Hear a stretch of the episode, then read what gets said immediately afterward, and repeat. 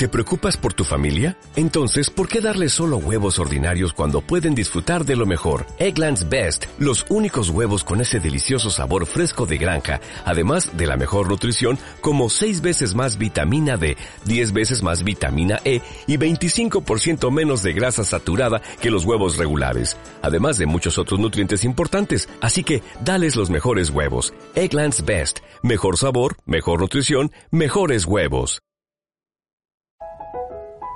Cierra tus ojos, abre tus oídos y disfruta de lo más selecto de la música clásica en armonía plena.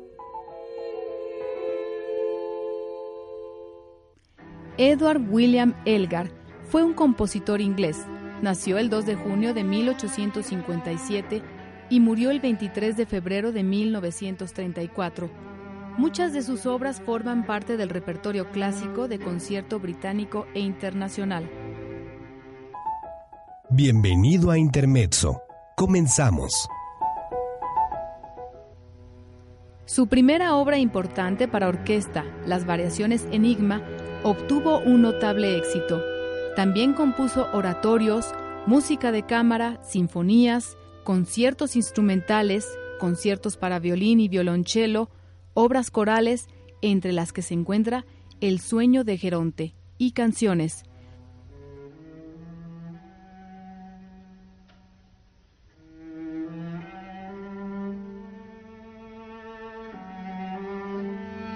Fue nombrado maestro de música real en 1924. Aunque Elgar está considerado a menudo como un típico compositor inglés, la mayoría de sus influencias musicales no provenían de Inglaterra, sino de la Europa continental. Se sentía a sí mismo como un extraño tanto musicalmente como en lo social. Los círculos musicales estaban dominados por sectores académicos y él fue un compositor autodidacta. A sus 50 años compuso su primera sinfonía y el concierto para violín que tuvieron un amplio éxito. Su segunda sinfonía y el concierto para violonchelo no obtuvieron una popularidad inmediata y pasaron varios años hasta que se ganaron un sitio en el repertorio. En sus últimos años, la música de Elgar comenzó a ser vista como atractiva, sobre todo por el público británico. Su valoración permaneció muy baja durante la generación posterior a su muerte. Comenzó a resurgir de manera significativa en la década de 1960 gracias a nuevas grabaciones de sus obras. En años recientes, algunas de ellas han retomado el nivel internacional de nuevo, pero la música sigue siendo más interpretada en Gran Bretaña que en ningún otro sitio. Elgar afirmó que obtuvo sus primeros conocimientos musicales entre los 8 y 10 años de edad de los libros prestados de la Biblioteca Musical de la Catedral de Worcester. Con 22 años, asumió el cargo de director de la banda de los guardias en el asilo psiquiátrico de Powick. En sus primeros viajes al extranjero, Elgar visitó París en 1880 y Leipzig en 1882 en 1899, a la edad de 42 años, se estrenó en Londres su primera gran obra orquestal, Las Variaciones Enigma, dirigida por el eminente director alemán Hans Richter. Elgar es principalmente conocido por las marchas de pompa y circunstancia compuestas entre 1901 y 1930. Fue nombrado caballero en el Palacio de Buckingham el 5 de julio de 1904. Fritz Chrysler un violinista de la época internacionalmente famoso le encargó la composición del concierto para violín. Este concierto fue el último triunfo popular de Elgar. Al año siguiente, presentó su segunda sinfonía en Londres, pero se mostró decepcionado por su acogida. A diferencia de la primera sinfonía, esta no terminó en un estallido de esplendor orquestal, sino que lo hizo en silencio y de manera contemplativa. En su último año de vida, Elgar experimentó un renacimiento musical. La BBC organizó un festival de sus obras para celebrar sus 75 años de vida en 1932. El 8 de octubre de 1933, durante una operación le descubrieron un cáncer intestinal no susceptible de curación. Elgar falleció el 23 de febrero de 1934 a los 76 años de edad.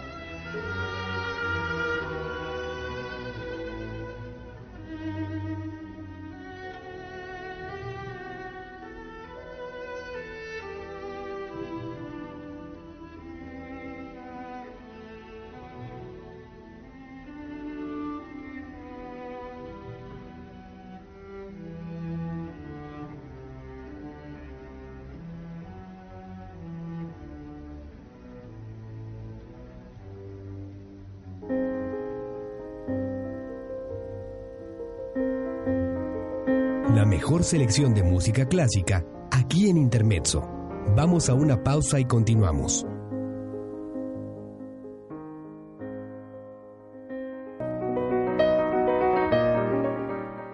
Ya estamos de vuelta con la mejor selección de música clásica. Esto es Intermezzo.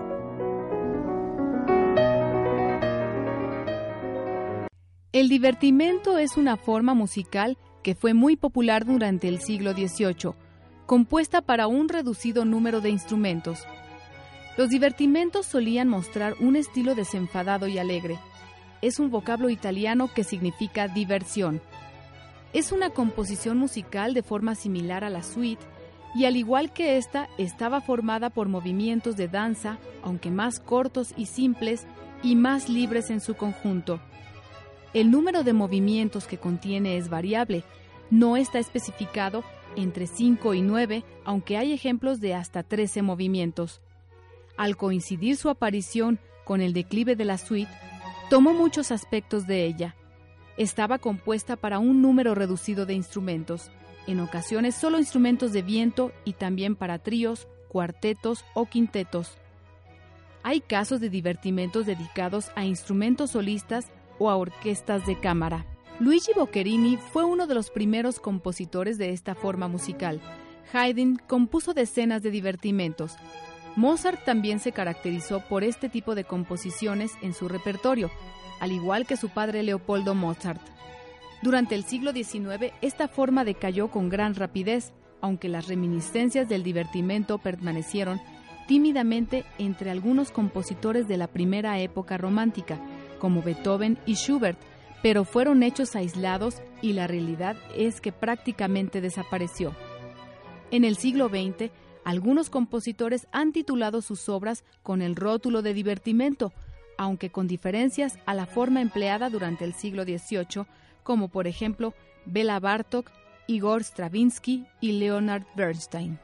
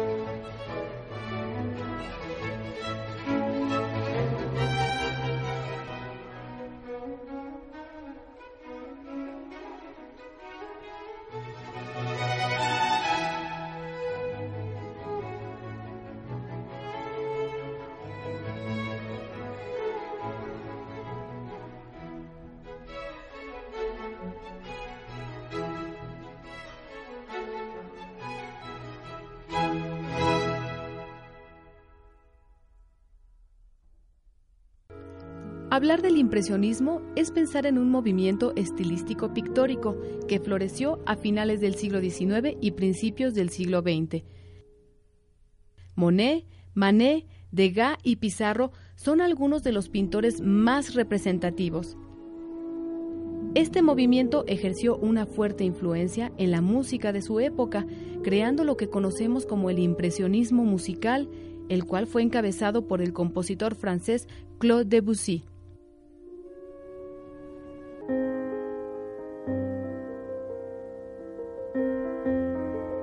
La mejor selección de música clásica aquí en Intermezzo. Vamos a una pausa y continuamos.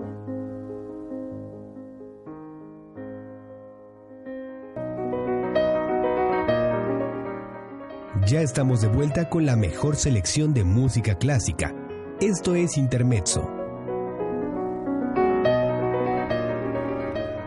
El movimiento influido por los pintores impresionistas franceses y por la poesía de Verlaine, Baudelaire, Mallarmé, acentúa el color tímbrico y el humor en vez de estructuras formales tales como la sonata y la sinfonía.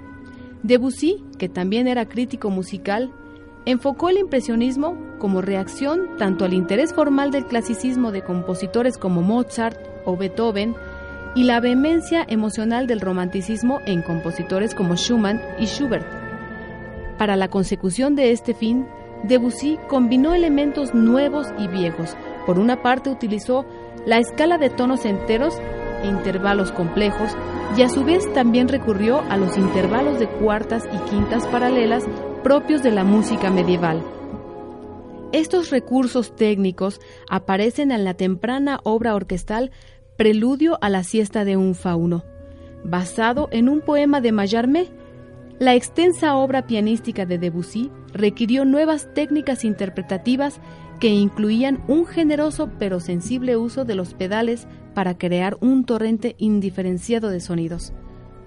La música impresionista francesa continuó su evolución en la obra de Maurice Ravel. Otros compositores de esta escuela fueron Paul Dukas y Albert Roussel. En el resto de Europa, algunos compositores como Delius en Inglaterra, Respighi en Italia y Manuel de Falla en España siguieron ciertos rasgos del estilo de Debussy.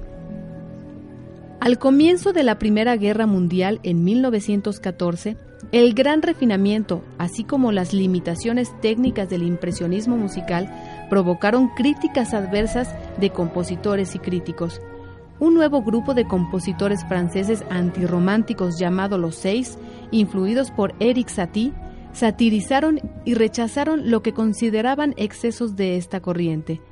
El impresionismo, concebido por Debussy, como tendencia contraria al romanticismo, fue visto como la fase final de la música romántica.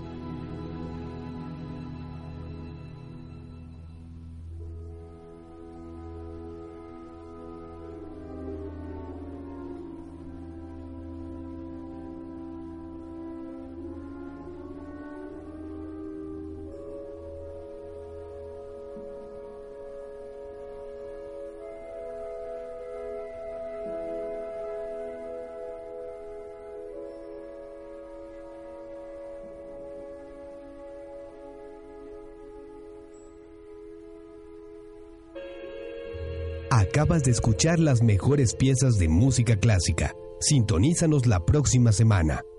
Continúa escuchando UBAC Radio